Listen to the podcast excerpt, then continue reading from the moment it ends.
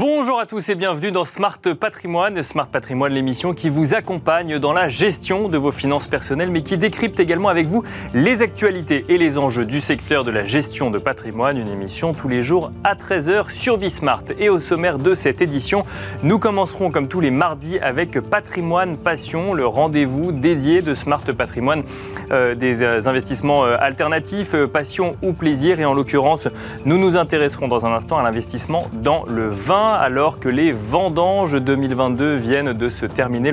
Les vendanges, en tout cas, euh, qui concernent les millésimes 2022, euh, viennent de se terminer. Nous nous demanderons avec Rémi Serrier, directeur général de PatriWine, euh, quel est le potentiel de ce millésime 2022, mais de manière plus générale, ce qu'il faut regarder lorsque l'on veut investir dans le vin. Nous enchaînerons ensuite avec Enjeu patrimoine, un enjeu patrimoine consacré à la cartographie des risques 2022 édité par l'AMF. Nous reviendrons euh, plateau avec Patrick Ganancia, président de Erez, mais aussi Nathalie Janson, professeur associé d'économie chez Neoma Business School, sur les différents risques identifiés par l'institution en matière d'épargne notamment, ce qui nous amènera à évoquer le sujet des taux d'intérêt des banques centrales, mais aussi des SPAC dont on parle moins en ce moment, de private equity, d'ETF ou encore de produits structurés. Autant de sujets que nous traiterons donc dans la deuxième partie de Smart Patrimoine. On se retrouve tout de suite. Quelles sont les choses à avoir en tête lorsque l'on veut investir dans le vin et euh, quel est l'aspect prometteur ou non du millésime 2022 en matière de récolte cette année? Autant de questions que nous allons poser à Rémi Serrier, directeur général de PatriWine. Bonjour Rémi Serrier. Bonjour Nicolas. Bienvenue sur le plateau de, de Smart Patrimoine. Euh, Comme d'habitude, dans Patrimoine Passion, on s'intéresse à des euh, thématiques d'investissement, passion et ou euh, alternatifs. En l'occurrence, on revient sur euh, le sujet de l'investissement dans le vin. On en avait déjà parlé ensemble alors que les vendanges 2021 se terminaient. Euh, on se retrouve un an après que nous annonce ce millésime 2022 euh, aujourd'hui alors que nous sommes en octobre 2022. Alors, un, un très beau millésime qui, qui s'annonce. Euh, donc, si on peut faire un petit parallèle avec euh, mon intervention de, de l'année dernière sur le millésime 2021, on a des conditions qui sont plus du tout les mêmes. D'accord C'est-à-dire qu'on a des conditions sur le millésime 2021 qui étaient très aléatoires. On a eu des épisodes de gel, Bien sûr. on a eu des, pas mal de pluie qui a entraîné pas mal de mildiou euh, sur, sur les vignobles. Euh, mais les, les châteaux ont, ont réussi à s'adapter euh, et à vaincre ça pour arriver à faire un- quand même un millésime de très grande qualité. Là, on parle de 2021 ou 2022 2021. D'accord. 2021. Et le millésime 2022 qui s'annonce, alors là on a un millésime de 2022 euh, qui a battu tous les records. C'est-à-dire qu'en termes de vendanges, déjà, on a des vendanges très précoces. Donc c'est-à-dire qu'on a vendangé euh, aux alentours du 1er septembre, Mhm. alors que l'année dernière on était plutôt à fin septembre. Euh, et en termes de, on a battu également de records en termes de sécheresse, en termes de chaleur, euh, ce qui a entraîné derrière euh, des productions de petites baies avec beaucoup de concentration cette année. Euh, et derrière, c'est, on a par contre des quantités qui sont très limitées parce qu'il y a eu un manque de pluie. Donc on a des petites baies par contre qui sont très concentrées et on a euh, un poids de, la baie qui est d'environ 15 à 30 de moins que l'année dernière. Donc ça veut dire que les sécheresses qu'on a connues euh, cet été, euh, en fait, n'ont pas remis en cause les, récoltes de vin au moment des vendanges en 2022, mais un peu quand même. C'est-à-dire qu'il y en a moins, c'est ça moins, tout à fait, ouais. mais Tout à euh, fait parce qu'il n'y a pas eu de pluie tout, tout simplement. hein. C'est-à-dire qu'on a des toutes petites baies, euh, mais par contre très concentrées grâce au- au- à la chaleur qu'il y a eu, le soleil. Euh, mais par contre derrière, on a des, des baies qui sont très concentrées, donc un- une qualité qui va être vraiment exceptionnelle cette année. Et donc euh, ce millésime-là a déjà très bonne presse euh, auprès, euh, auprès de toutes les propriétés qui ont, qui ont vendangé tout ça. Et on s'attend vraiment à quelque chose d'assez sympa. ouais. Une- question quand même pour ceux qui nous écoutent, ça, ça arrive qu'en septembre on dise que le millésime en question euh, est à très mauvaise presse déjà ou euh, est porteur de... Euh, alors, non, très mauvaise presse, non, Non. parce que maintenant les propriétés arrivent à s'adapter et mettent tous les moyens pour arriver à faire quelque chose. En fait, c'est juste la, la quantité qui va se jouer, hein, principalement. hein. Soit on va avoir des, des volumes qui vont être beaucoup moindres, comme, comme on- ce qui va arriver. comme cette année 2022, ouais. 2022. D'accord. Euh, mais souvent, quand même, les châteaux arrivent à s'adapter aux conditions.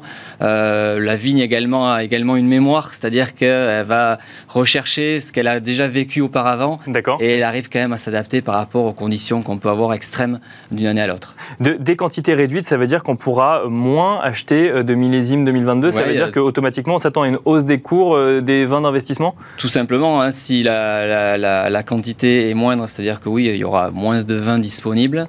Euh, les cours, bon, on le sait, on le saura. euh, au On le sait pas de- encore, là, Au moment de la sortie primeur, euh, au mois ouais. d'avril, c'est là où les châteaux imposent le prix. Donc euh, non, il se peut qu'ils puissent s'aligner sur le millésime antérieur. Ça, c'est eux qui décident, mais ça, en termes de prix, on ne peut pas avoir encore d'informations. D'accord, même, même si on sait qu'il y aura évidemment moins d'offres que euh, certaines années auparavant, c'est pas pour autant qu'on peut déjà définir quel sera Non. le niveau de prix du millésime Non, non, ça, on 2022. le saura vraiment au mois d'avril, même si on peut avoir une orientation par rapport à ce qui s'est passé, mais on le saura vraiment euh, au moment de la sortie des primeurs.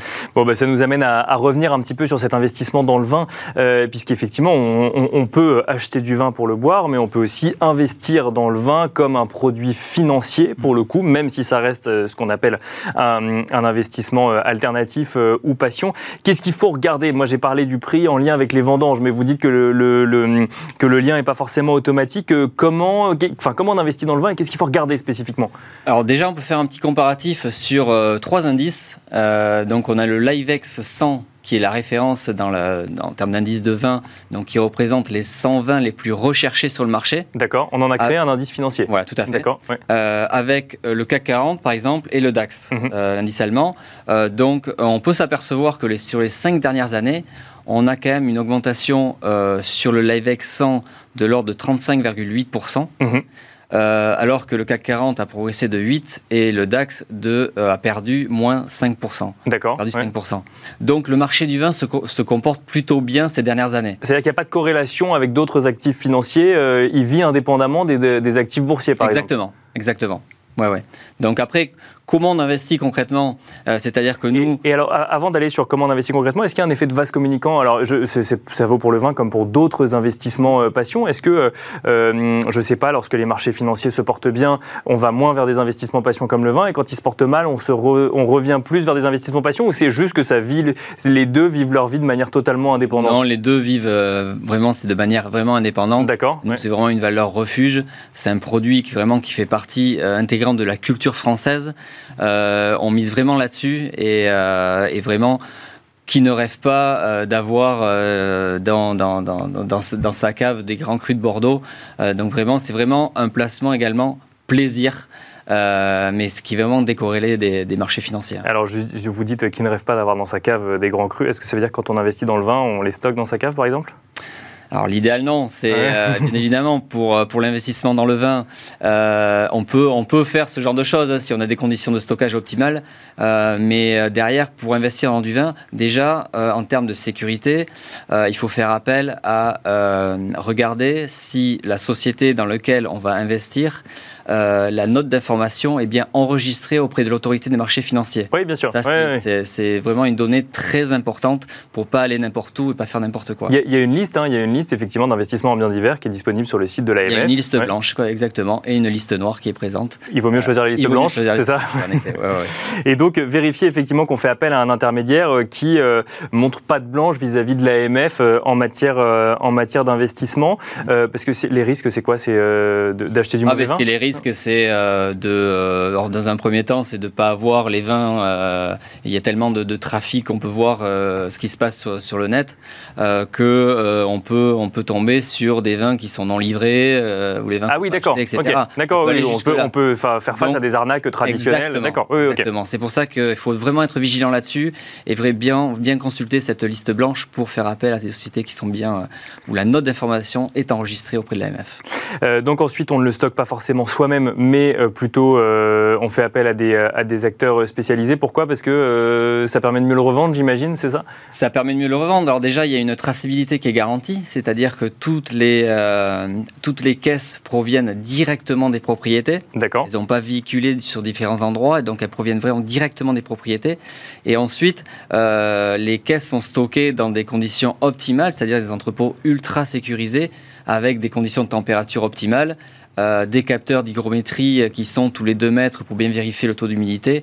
Et tout cet ensemble-là est très important pour la revente parce que un, vin qui va être racheté par la suite, euh, pour, euh, racheté par la suite, s'il n'a pas été conservé dans des conditions optimales, le prix ne va pas être le même. Il va être Mais alors, petite question un peu provocatrice. Si on parle d'un vin d'investissement, personne ne le boit.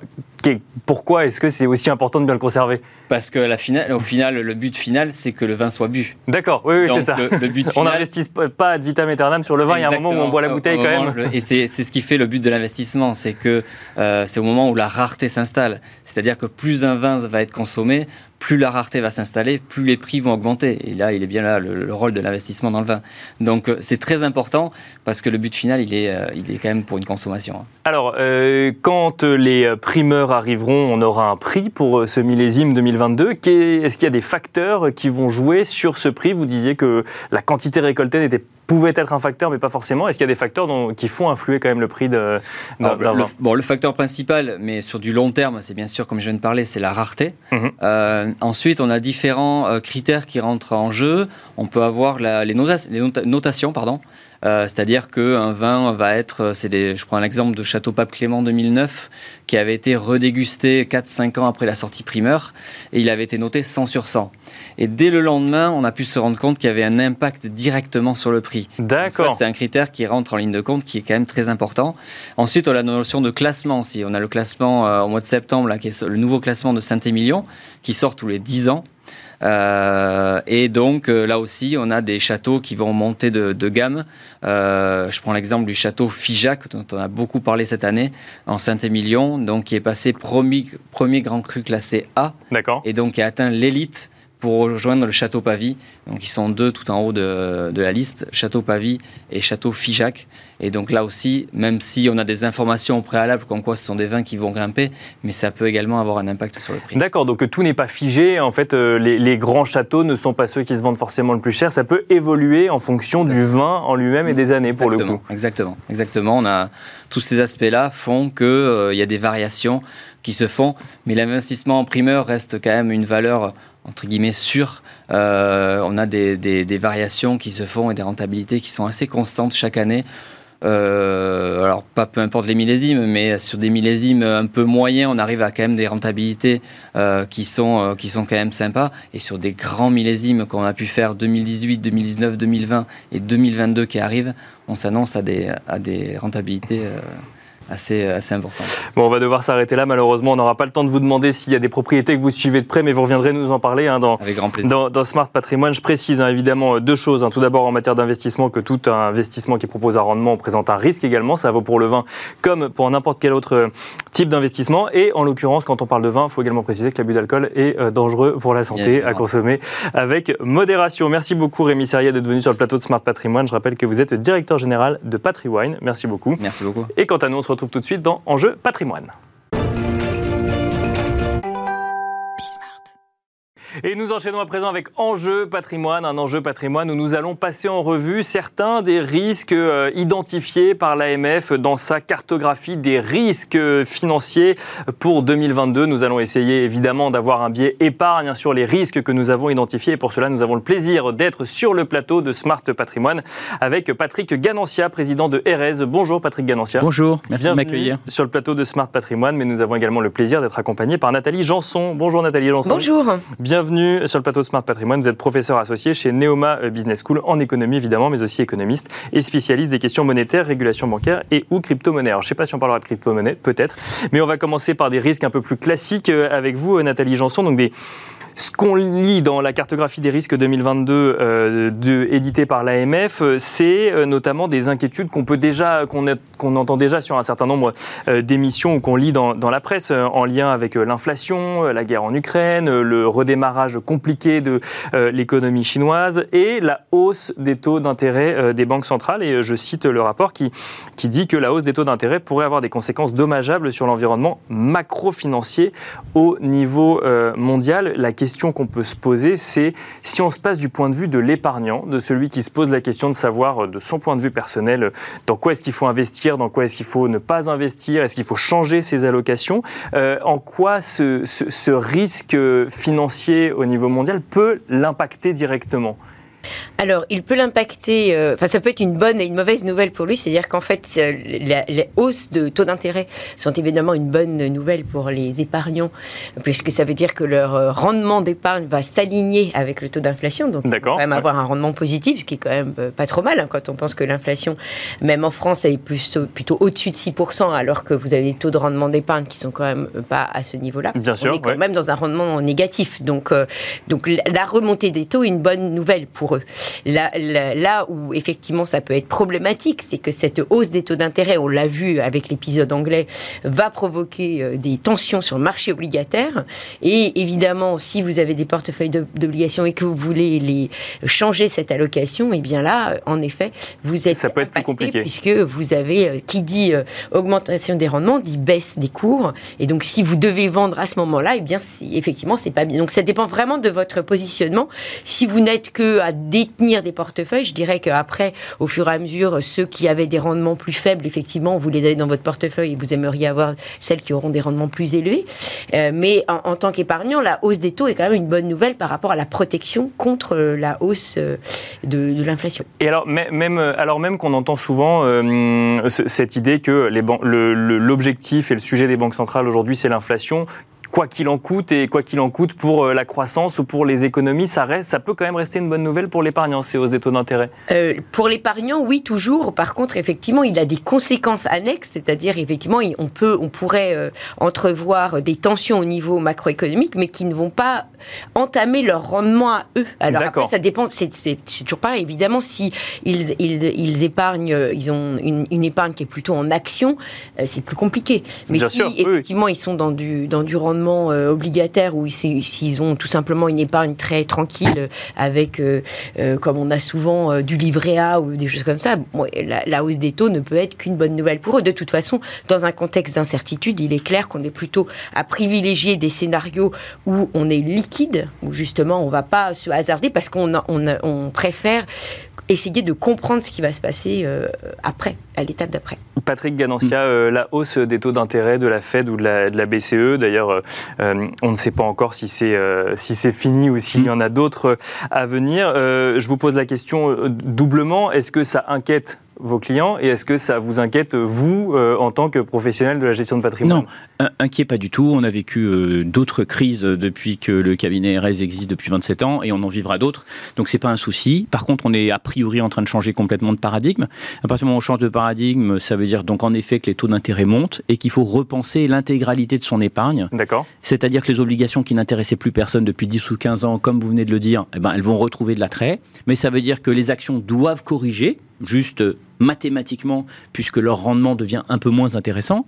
Et évidemment, l'immobilier est celui qui peut souffrir en 2023 des conséquences de cette hausse de taux de 2022 et c'est lui sur lequel il faudra faire attention parce que évidemment beaucoup d'épargnants français sont très investis en IMO, que ce soit l'IMO physique ou l'IMO papier et là on aura des conséquences qui peuvent être importantes. Celui qui va s'enrichir le plus finalement c'est celui qui s'est beaucoup endetté depuis plusieurs années et qui a emprunté au taux ridicule euh, auquel nous étions encore jusqu'il y a six mois puisque en six mois, on vient de refaire euh, quasiment dix ans en arrière de. Oui, bien sûr. Voilà. Euh, vous, vous, mentionniez les, euh, marchés actions. Un, petit mot rapidement. Euh, en 2021, au sortir de la crise Covid, enfin, si tant est qu'on en soit sorti, mais en tout cas au moment où les économies occidentales ont, rouvert, on évoquait énormément les SPAC. c'est ce qu'on appelait en fait bah, ces, coquilles vides qu'on introduisait en bourse qui ensuite allaient procéder à des, achats d'entreprises existantes pour favoriser et faciliter l'IPO. Est-ce que, donc je, ça, figure hein, dans la cartographie des risques de, l'AMF qui constate qu'il y a eu un pic d'activité euh, début 2021, mais que euh, le marché se calme mais reste dynamique début 2022. Moi, j'ai l'impression de ne plus en entendre parler. Non, les euh, enfin, chez RS, on n'a jamais recommandé de SPAC. Les SPAC sont donc des véhicules d'investissement à risque élevé qui sont faits qui sont beaucoup basés sur le chef d'entreprise ou l'entrepreneur qui est à la tête du SPAC. Et finalement, on vient donner une carte blanche à cet investisseur en lui confiant une partie de son épargne. Oui, donc et tout repose sur une personne. Et tout repose sur une personne ou éventuellement une dream team autour de lui. Donc un risque élevé, un rendement sûrement élevé, mais avec peu d'élus à la sortie, euh, à éviter encore plus quand on n'a pas de visibilité comme aujourd'hui. Et vous en voyez moins qu'avant vous, moins, On- Ou en tout cas moins d'appétence pour le sujet On- nous, on en voyait peu et on Et vous en en voyez voit plus du tout. D'accord. bon, ça, c'était une, une, une petite parenthèse. Autre sujet hein, qu'on traite souvent euh, dans, dans Smart Patrimoine, on les passe un petit peu en revue pour essayer de comprendre. Alors, toujours euh, via le prisme des risques, c'est le private equity. Le fait d'investir, Nathalie Janson, dans des entreprises de manière directe ou via des fonds, mais sans passer par les marchés financiers.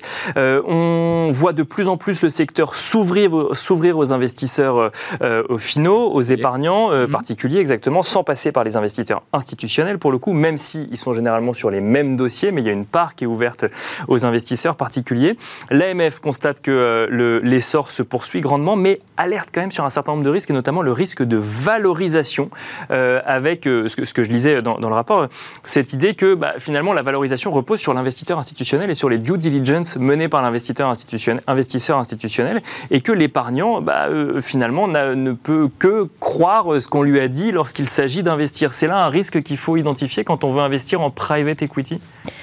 Oui, mais le private equity, en fait, c'est euh, là à nouveau on retrouve le fait que c'est- ce ne sont pas des entreprises cotées, donc effectivement on n'a pas ce- cette cotation euh, euh, tr- transparente entre guillemets qu'on peut avoir Au jour le jour, voire à l'heure, oui. Donc on, on va on va se baser sur un autre tiers de confiance qui va nous donner euh, une, une indication sur la qualité en fait des voilà sous-jacente des actions. Et euh, alors c'est pas comme un SPAC, mais c'est quand même un peu pareil. C'est-à-dire que là, comme vous l'avez évoqué, finalement, c'est un instituteur institutionnel qui va donner en fait sa garantie que finalement c'est euh, ce portefeuille-là, en tout cas ces actions-là peuvent on peut valider, vous Bien pouvez sûr, investir, ouais. investir dedans. Donc euh, là, je pense qu'il faut surtout que l'investisseur qui s'y intéresse soit tout à fait euh, conscient en fait que son investissement est risqué. À partir de là, s'il veut faire sa propre analyse, ben libre à lui. hein, mais euh, voilà, mais c'est un métier. C'est c'est un Et métier. Et c'est ouais. pour ça qu'effectivement, ce sont les investisseurs institutionnels qui, qui donnent, euh, enfin, qui, qui- qui- qui agissent comme garants.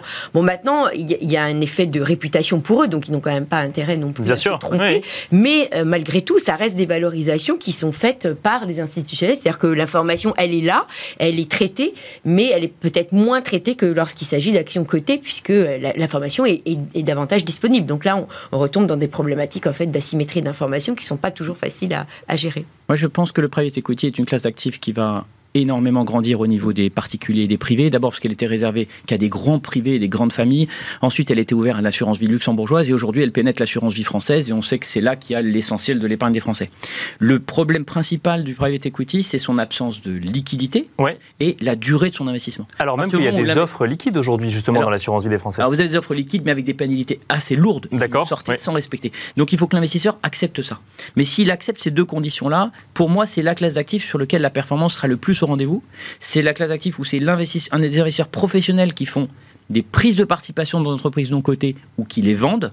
Et donc, il n'y a pas la tentation du privé euh, de vendre euh, ses actions cotées au moment où il fallait pas parce que ça descend beaucoup, ou euh, voilà, et de faire les erreurs que font parfois les épargnants privés. Là, on confie de l'argent à des pros, euh, et donc là, bien sûr, il faut euh, diversifier, mutualiser, choisir plusieurs fonds et rentrer sur plusieurs millésimes. Ça, c'est vraiment la règle de base, ne jamais tout rentrer sur le même millésime, donc la même année. Donc, si, si je vous suis, le, le- le risque en private equity, c'est la valorisation ou la liquidité pour l'épargnant final? Le risque pour moi en private equity est très faible si vous avez une équipe de très grande qualité qui gère ses capitaux. Et aujourd'hui, vous avez des équipes anglo-saxonnes, françaises qui sont exceptionnelles.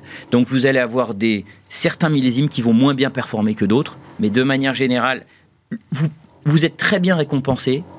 Euh, vous ferez de la performance positive, c'est sûr, avec des gens de qualité et des bons professionnels, mais vous devez accepter les 10 ans ou les 8 ans ou- les 10 ans de blocage. Oui, c'est ça. C'est on, on parle d'une épargne de long terme quand on parle d'investissement dans les sociétés euh, non cotées, bah, du fait euh, donc euh, notre, fin, d'où l'illiquidité effectivement de cet investissement. Alors l'heure tourne, hein, on n'aura pas le temps évidemment de dresser euh, tous les risques de toutes les classes d'actifs, donc cités dans la cartographie des risques de l'AMF. Mais un mot quand même, Nathalie Janson, d'une classe d'actifs, si on peut l'appeler ainsi, qui a eu le vent en poupe au moment où les marchés étaient haussiers. Il s'agit des ETF, avec une collecte record en 2021. On est aujourd'hui dans, des marchés euh, financiers et dans des marchés boursiers plus compliqués. Euh, est-ce que euh, on doit tourner aujourd'hui la page des ETF selon vous? Je vais vous poser la question également, Patrick Ganancia.